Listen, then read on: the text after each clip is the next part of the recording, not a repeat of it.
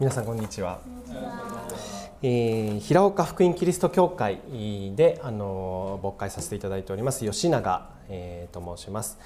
えー、と平岡と平岸は実は関係がいろいろ深くて、えー、開拓の時から、えーまあ、平岡にいてくださった宣教師がこっちに来て、えー、ということが多いですね。えー、と蔡先生たちもそうでしたし、えー、リチャード・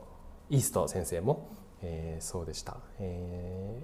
ー、いつもそういう意味であの覚えてお祈りさせていただいておりました、え、今日は、え、私ここに来るの初めてですけれどもあの本当にこのような場所が与えられて礼拝が守られていることを本当に嬉しく思っております。で私は以前は、え、先ほどもちょっと話題になりましたけど2012年か13年頃、えー、前のファーガソン先生のご自宅ですね。あの霊園のすぐ近くだったと思いますけれども、えー、そこで一度あの奉仕をさせていただいてそれ以来ですので、えー、本当に、えー、嬉しく思っております。それでは御言葉に、えー、耳を傾けていきたいと思います、えー、しばらく前になりますけれどもある、えー、テレビ番組を見ました。もう1年以上前になるものですけれども日曜日の夜、えー、皆さんも見ている方もいらっしゃると思いますが NHK スペシャルですね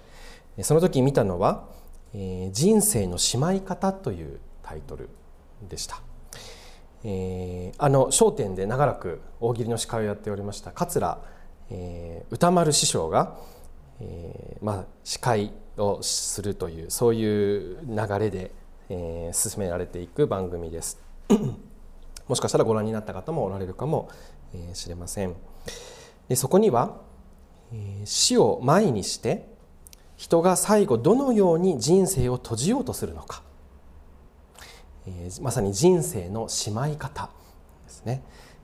それを何人かの方々がドキュメンタリーのような形で紹介されておりました。年老いて死を意識した時やまたある人はがんの病気で余命宣告をされた時に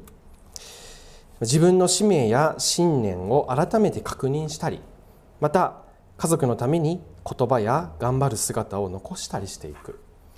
それがそういう姿が、まあ、ドキュメンタリーとして放送されておりました、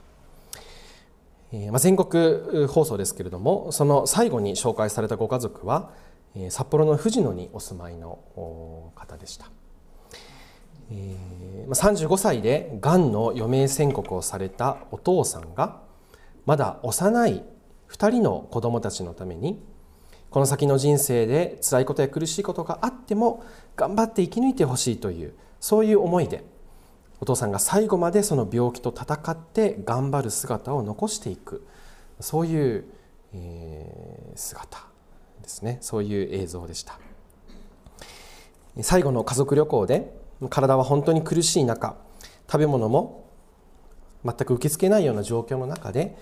えー、定山渓に行って子どもたちと一緒にお風呂に入るというそういうシーンがありました。でそのお父さんは、えー、それから4日後に亡くなっております。いろいろなことをその番組を見て考えさせられました。人は死に直面した時自分のしたかったことや自分の願いは手放さなければならず最後に本当にその人が大事にしているものが残っていく。それは人生の使命や信念そして愛する家族に対するものです。そのようなものが最も美しい輝きを最後に放っていくようなそんな感じでした。その番組の司会者のその桂歌丸師匠が最後にこういうふうに言っています。人生のしまい方を考えることは人生の生き方を考えることに他ならない。ですね。人生のしまい方を考えることは人生の生き方を考えることに他ならない。その番組を見ましてもう一つ思い出したことがあります。私は、え札幌に来る前には関東の教会で仕えておりましたけれどもその時に、え中高生のキャンプの中でえー、命というテーマで、えーまあ、文化会を行いました。それは死の疑似体験をするというそういう文化会です。これはある大学の授業を参考にしたものなんですけれども、えー、関西学院大学で、えー、死生学ですね。死ぬ生きる死生学を教える藤井教授という女性の藤井美和教授という先生ですけれども、えーまあ、命の言葉社からも本を出しておられるクリスチャンの、えー、先生なんですがその授業を参考にしたものです。でその先生は死を見つめながら今を生きることそれを、まあ、授業で教えているんですね。学生たちに、えー、死の疑似体験をさせることで死に直面してそれをしっかり見つめながら今をよりよく生きるという、まあ、そういうために、えー、授業を行っております。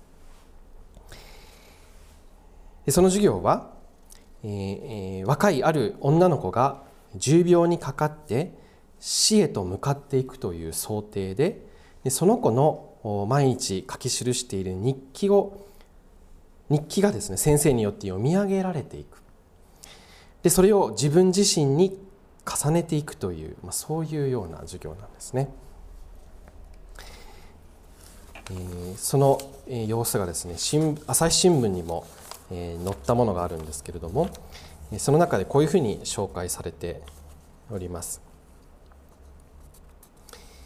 えー、死の疑似体験という授業で21歳の私が重病にかかり死へと向かっていくという想定でその過程を綴った日記があってそれに沿って大切なものを次々と諦めていくということです。で学生たちはまず最初に小さな紙12枚に自分にとって目に見える大切なものを3つ。また、えー、大切な活動を3つ目に見えない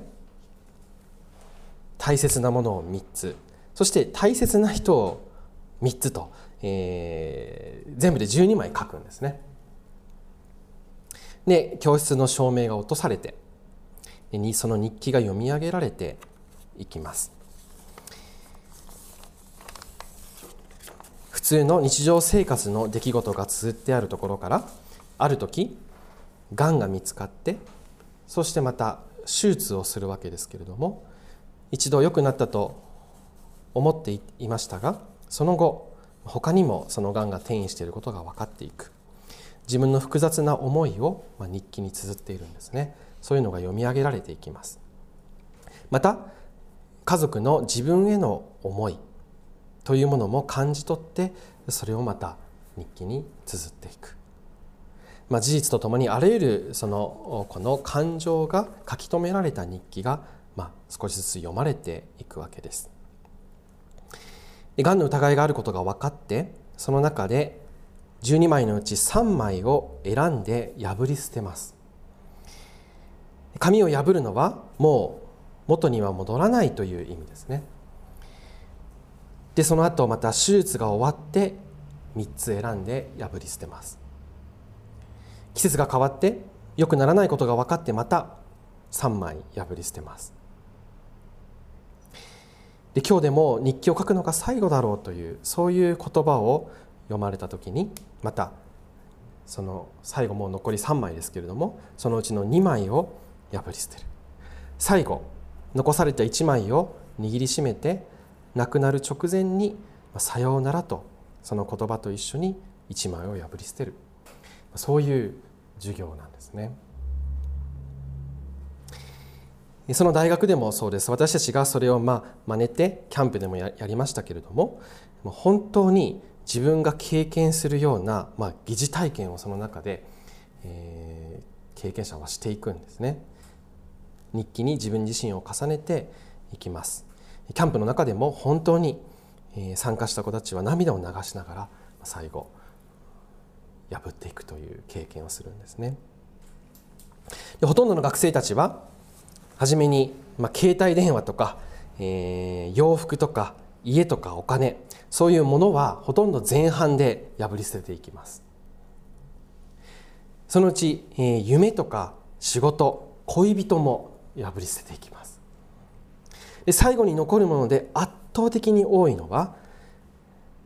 親なんですね、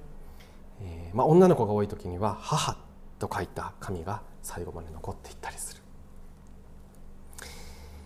まあ、そのようにして、えー、疑似体験自分自身でそれを体験することで、まあ、見えてくるものがあるわけです。学生の感想もこのようなものがあります、えー、最後に「さようなら」と最後の紙を破る時は感謝の気持ちでいっぱいになった。また今までは自分がどうされたいかということばかり考えていたのに最後はそんなことはどうでもよくなって相手の幸せばかり祈った。また大切なもの12個全部今は自分のそばにある。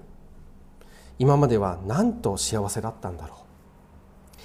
また何か嫌いなことが何かごめんなさい嫌なことがあるとすぐに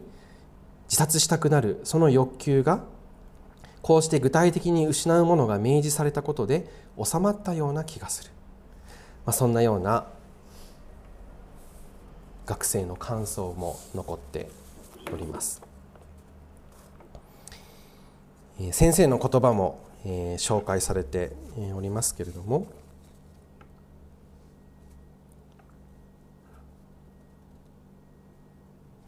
このように言っていますそれまでの人生をごめんなさい天国に天国に持っていけるものはアクセクして得たものではなくて人を許し人を愛するそうした魂の中に蓄えられた豊かさこそ自分の最後を平安にしてくれるのだということです。まあ、ノンクリスチャンの学生たちを相手にそのような授業を繰り返していて、まあ、死を見つめることで今どう生きていくのか。それを考えさせるというものです。今日、読んでいただきましたこの伝道者の書。これは空の空すべては空。そういう言葉から一章始まっていきますね。何とも虚しい物憂いそういう書です。最近この書を、えー、通読したことがあるでしょうか？ある人はこの本を、えー、虚無の書というふうに言います。しかしじっくり最後まで読むならばここにはくめども尽きない知恵と真理に満ちた。そういう豊かさがあふれていることに気がつきます。伝道者の書は、えー、途中で読むのをやめないことがポイントですね。最後まで読むことが大事です。最後に本当に大切なことが書かれてあります。宗教改革者のルターはこの書を虚無の書どころか慰めの書と呼びました。全く正反対のような言い方をしています。伝道者の書は私たちを現実に立ち返らせるために書かれたような書物です。伝道者の書は私たちに人生をありのままに見なさいと勧めます。多くの人は本当の現実をあまり見ていません。忙しい毎日の中で目の前にあるやるべきことに毎日追われるそういう生活の中で自分のしたいことや欲しいものを実現することに突っ走っているようなそんな時間を過ごしているわけです。でも本当の知恵の基礎はこの世の出来事は謎のようであり実際に起こることの大部分は私たちには説明不可能である。それをまず認めることだと伝道者の書は私たちに問いかけます。神様は神様ご自身の知恵によって私たちが神の前に謙遜であり続けそして神様に頼って信仰によって歩む。そのことを学ばせるために神様の摂理における見業その目的を、まあ、あらゆる面で私たちから隠されている。というふうにも言えるわけですね。伝道者の書の3章は何事にも全ての営みには時がある。そう教えています。私たちの時間時を全て神様がご支配しておられるということです。生まれるのに時があり死ぬのに時があると、まあ、このリストの中で一番最初にこの生まれることと死ぬことが書かれてありますね。これはとても大切なことです。私たちが生まれたのも人生がを終える最後の時も神様の時の中であるということ。で具体例がいくつかこう8節まで、えー、出ていますけれども大切なのは、えー、11節ですね。11節も、えー、11節をもう一度お読みいたします。神のなさることはすべて時にかなって美しい。神はまた人の心に永遠を与えられた。しかし人は神が行われる見業を初めから終わりまで見極めることができない。神のなさることはすべて時にかなって美しい。そして人の心に永遠を与えられたとあります。でも神が行われる見業を私たちは初めから終わりまで見極めることができないとも書かれてあります。私たちは直面するさまざまな出来事。それに対してなぜ今なのですかと神様に文句を言いたくなる時があります。良いことばかりではない私たちの人生。いやむしろ苦しみや悩みそういうことに直面させられることばかりの中でなぜ神様この時このタイミングでこのことを起こすのですか？そう問いかけたくなることが多い。でも神のなさることは全て時にかなって美しいと私たちに教えるわけですね。人の心に永遠を与えられたとあります。人間だけが永遠を思うことができる。動物はできないと思いますね。おそらくその時その時のことしか考えて考えることができないと思います。まあ少し先のことは考えることはできるかもしれませんが私たちのように永遠に思いを巡らすことはできないわけですね。でも人間であっても本当の神を知らなければ永遠の本当の意味も知ることはできません。思いを与えられ考えることはできるかもしれません。でもその永遠とは一体何なのか。で多くの人は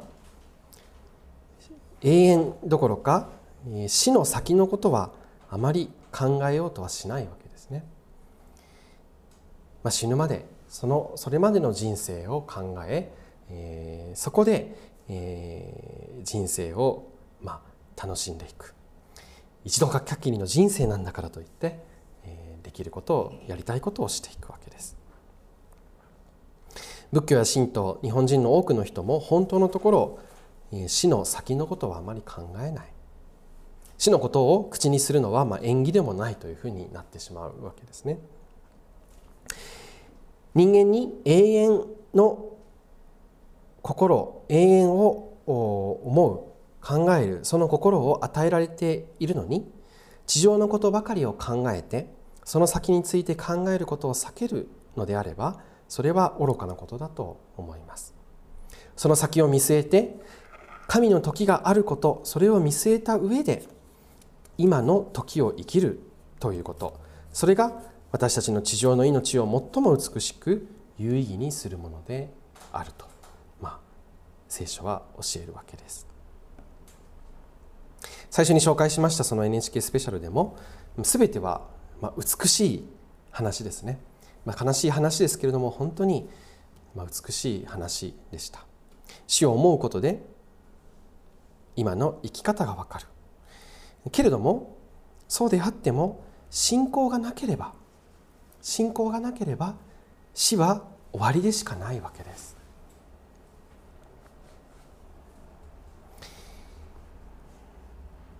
伝道者の書の7章の1節から4節をぜひ開いていただきたいと思います。少し後ろですけれども7章の1節から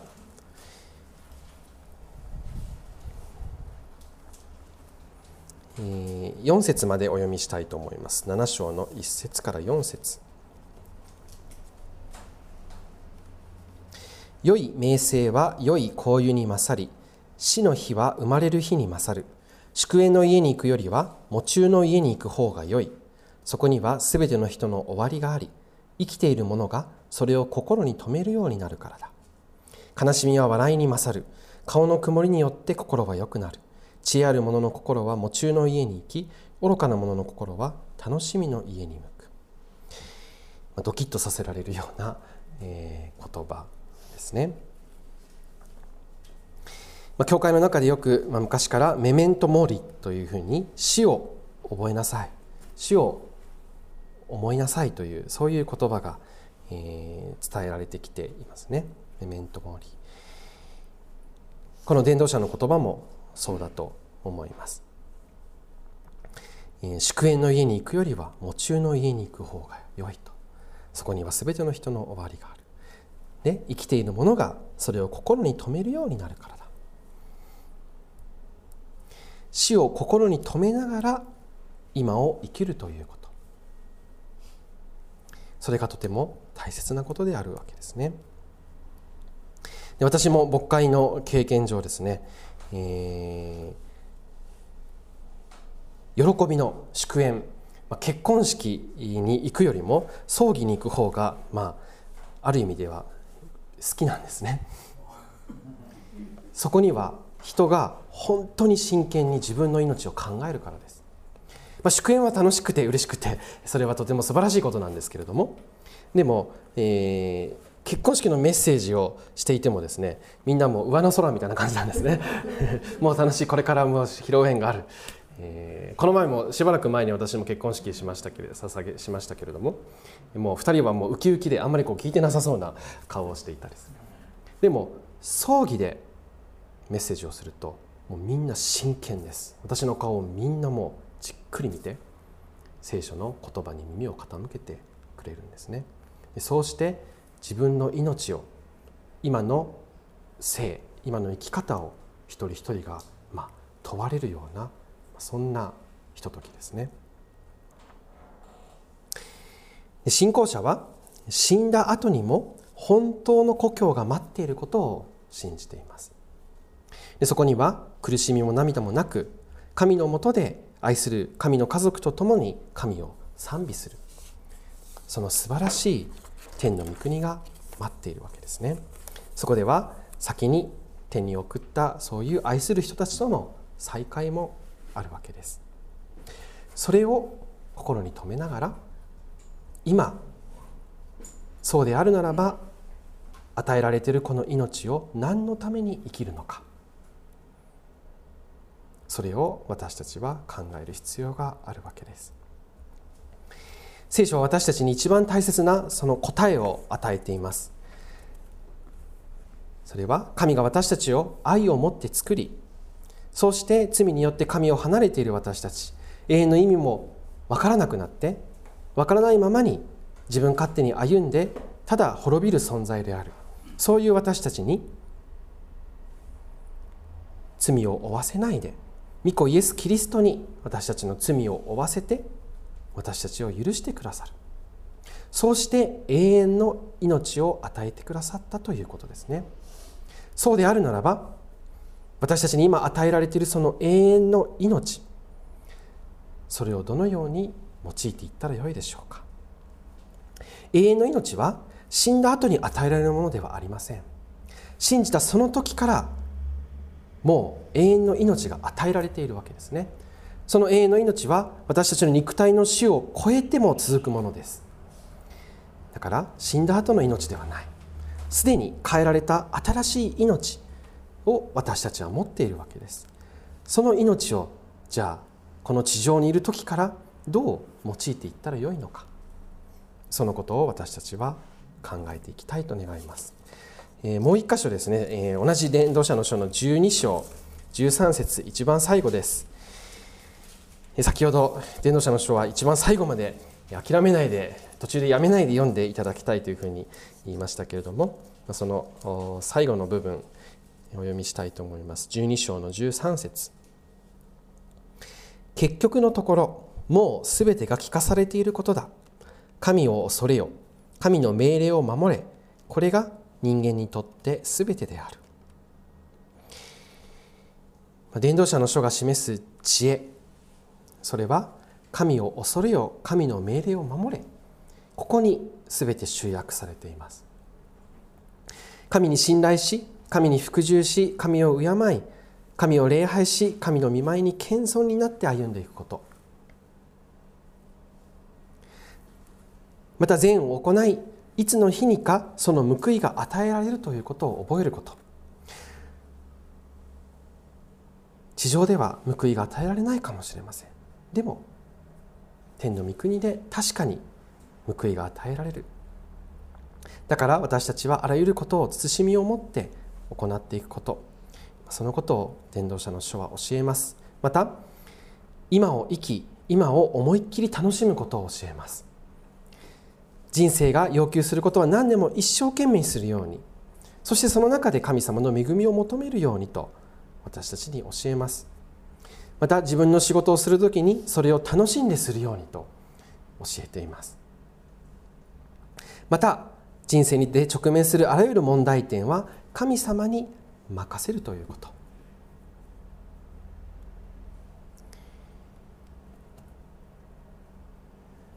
あらゆる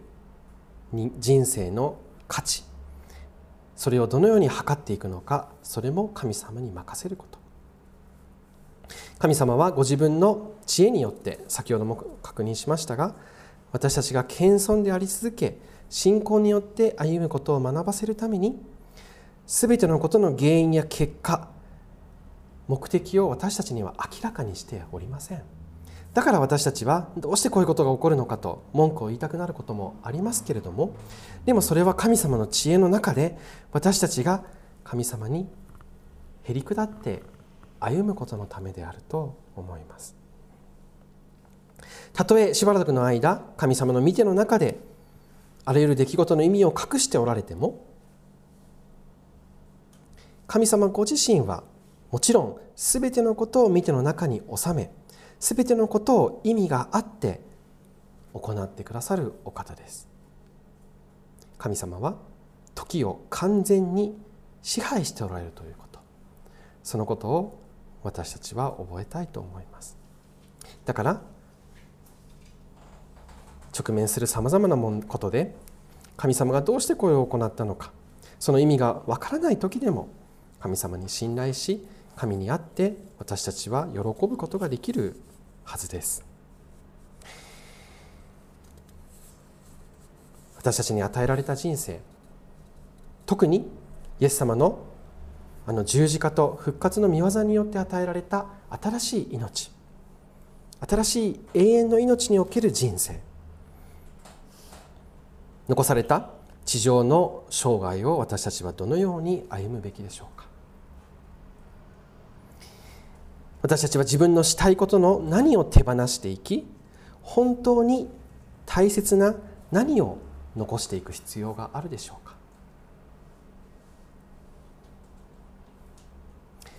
そのことを考えながら主の前に問われながら歩むものでありたいと思います。私たちは私たちに残せるもの、えー、先ほど紹介したような、えー、世の中世の神様を知らない人でも使命や信念家族への言葉や姿そういうものを残していきます。私たちは周りの人たちに何が残せるでしょうか？神様から与えられているその信仰ですね。福音その素晴らしさを残していくものでありたい。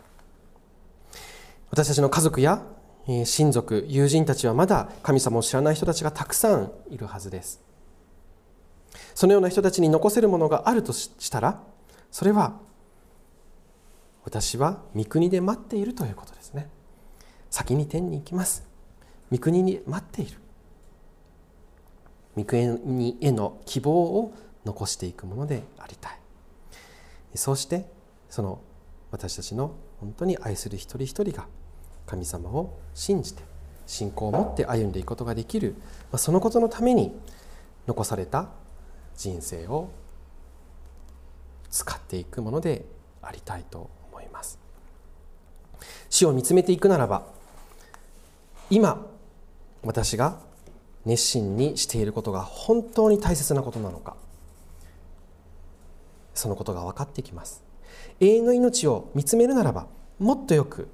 分かっていきます。その中で残された時間決して長くはないそれぞれの人生ですね。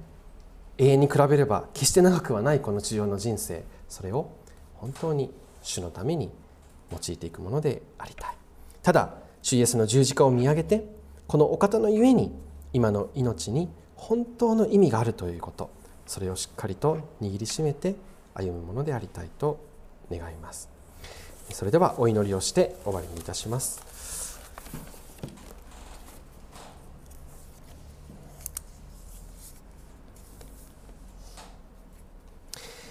神のなさることはすべて時にかなって美しい。神はまた人の心に永遠を与えられた。天の父なる神様皆を賛美いたします。あなたは永遠のご計画のうちに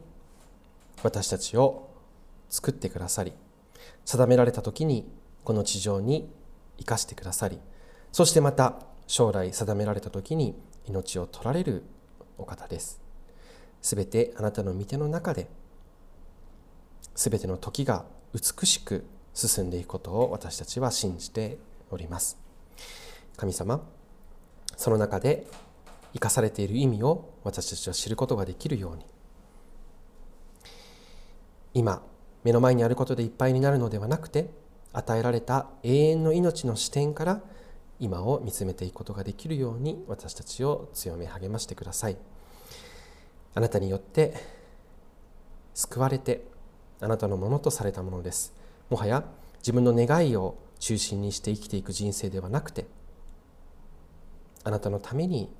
また人を愛するために生きていく人生が与えられていますどうぞそのために残された生涯を用いていくことができるように私たち一人一人を導いてください。私たちには永遠の希望があることを本当に感謝をいたします。どうぞそこに向けて今あらゆる苦しみの中にいてもいろいろなことをに直面をさせられていてもあなたが全てのことを握っておられることを信じ委ねていくことができるようにどうぞ導いてください。一切のことを感謝してイエス様のお名前によってお祈りいたします。アーメン。